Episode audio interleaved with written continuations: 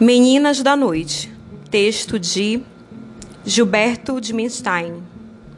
Antes de começar a ler o texto, vamos fazer uma contextualização do mesmo. Esse texto é do jornalista Gilberto de Minstein, Meninas da Noite, e nessa obra ele relata sua experiência como jornalista que se embrenhou nos mais distantes lugares do Brasil na intenção de denunciar um problema extremamente grave. A terrível situação de meninas que, escravizadas, são forçadas à prostituição. Nesse relato, Gilberto traça o passo inicial da sua pesquisa, que durou seis meses e foi suficiente para marcá-lo por toda a vida. Vamos acompanhá-lo. Às 8h20, o carioca monomotor da Embraer ensaia os primeiros movimentos da hélice no aeroporto de Iraituba, no centro-oeste do Pará. Dentro do avião, além de mim e do piloto, estão a fotógrafa Paula Simas e mais um guia que, por motivos de segurança, não terá seu nome revelado. O avião se desloca em direção à pista na manhã ainda fresca de 1 de fevereiro de 1992. Procuramos o cinto de segurança remexendo-nos nas poltronas. Não o encontramos. Sorrindo, o piloto informa: Não usamos isso por aqui. Não adianta colocar cinto. Quando o avião balança muito, os garimpeiros arrancam. Em situações normais, o avião não é equipado com poltronas. Os passageiros sentam-se no chão, dividindo o espaço com as cargas. Na rota do treme-treme, o jeito é agarrar-se aos cintos fixos nas partes laterais do aparelho. O medo faz com que os passageiros se agarrem com tanta força aos cintos que acabam por destruí-los. De tanto consertar, o piloto preferiu arrancá-los de vez. O cinto é apenas um detalhe insignificante. Nesse momento, estou mais preocupado com uma dúvida que cultivo desde que, em julho de 1991, iniciei minha investigação sobre o tráfico e aprisionamento de meninas forçadas à prostituição. Se conseguiria documentar um cativeiro.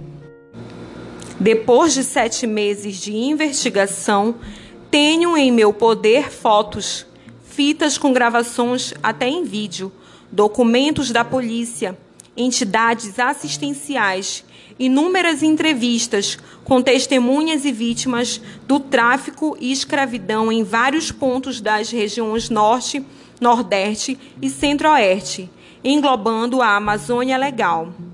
A maior parte do material foi recolhida na fase de campo da investigação desfechada na primeira semana de janeiro deste ano. O tempo está bom. Durante todo o trajeto pode-se admirar a paisagem. A floresta fechada, cortada por caudolosos rios de águas amarronzadas. Aproveito uma breve estabilidade do avião para fazer anotações no diário de viagem, que procuro manter atualizado não apenas com informações, mas com minhas impressões, detalhes que aparentemente insignificantes podem ser úteis para a elaboração do livro. Não me limito a declarações ou dados frios, Procuro um olhar ou uma expressão reveladora, capaz de extrair mais verdades que as palavras ditas pelo entrevistado. Tendo também, tento também perceber o que passa pela minha cabeça diante do que vejo e ouço. Nas nuvens, a bordo de um temerário monomotor, aproveito para sondar minhas sensações diante da iminente possibilidade de registrar a existência de escravidão 100 anos depois da abolição. Estou ansioso como se fosse minha primeira reportagem. É uma sensação parecida com o primeiro beijo. Interrompo as anotações aos primeiros sinais de civilização, depois de 50 minutos de voo. Imensas poças de água amarelada, efeito da destruição da natureza pela paixão do ouro Paulo Simas não para de tirar fotos. Do alto, Cuiu Cuiu parece inofensiva. Duas ruas com fileiras de casas de ambos os lados. Uma mula na pista impede a aterrissagem. É preciso esperar pela boa vontade dela ou de alguém que se dispõe a tirá-la da pista. O sol volta a castigar. O pouso foi tranquilo. Até onde isso é possível numa pista de terra cheia de poças de água e buracos. Em poucas horas, uma sucessão de entrevistas esclareceria a minha dúvida, encerrando a procura de uma prova fotográfica da escravidão de meninas. Com ela posso concluir a viagem, mas decido mudar meus planos. O que vejo e ouço, tudo fotografado, preciso ser divulgado imediatamente. Não está mais em jogo apenas uma reportagem. Uma menina implora para que eu a liberte e me faz lembrar que, além de jornalista, sou cidadão. Mas nesse momento não tenho condições de ajudá-la, apresso minha volta a Brasília com o intuito de produzir uma série de reportagens para a Folha de São Paulo, revelando as escravas de Cuiú Cuiú, o que presumo iria mobilizar a polícia.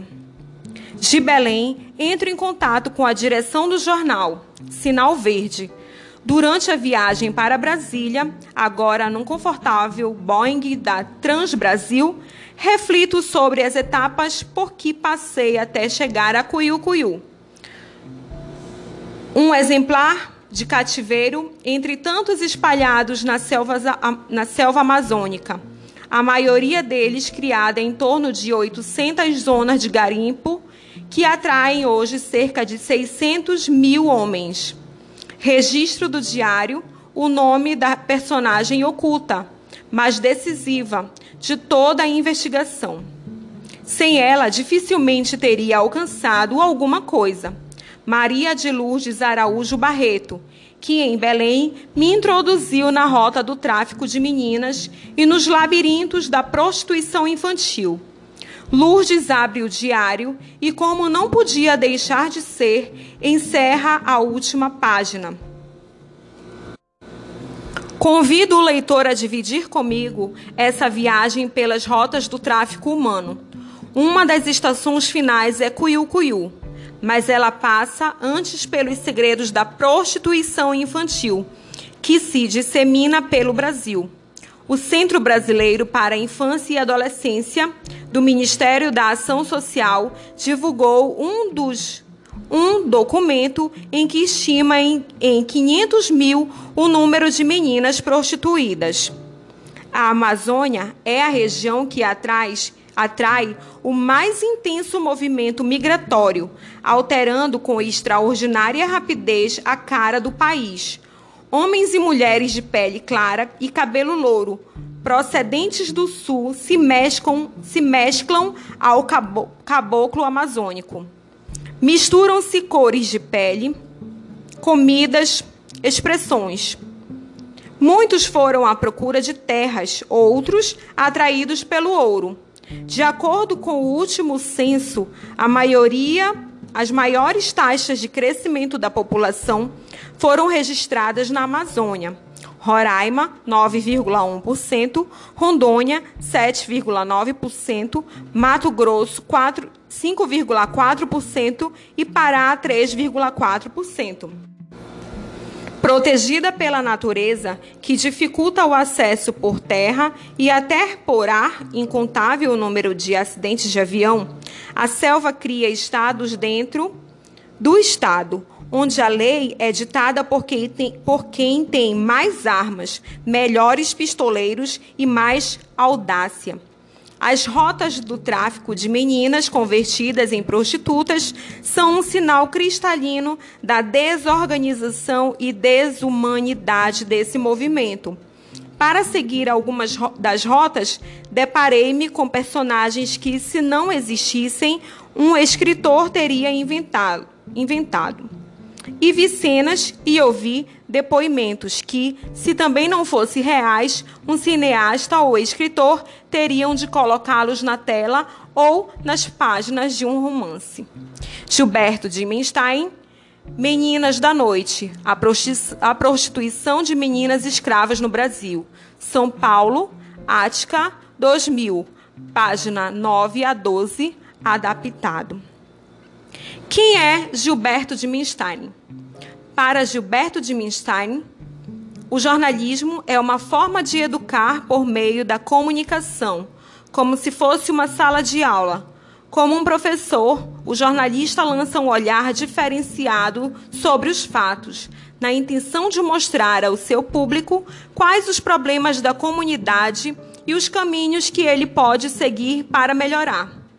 Desenvolvida nos seus livros, como o famoso O Cidadão de Papel e na sua atividade diária. Essa visão fez de Gilberto um dos jornalistas mais respeitados do mundo, tendo recebido inúmeros prêmios nacionais e internacionais, como o Prêmio Criança e Paz do Unicef. Do Unicef. Com carinho, a leitura desse texto para todos vocês, meus alunos do oitavo ano CIEC. Vamos fazer a nossa atividade agora.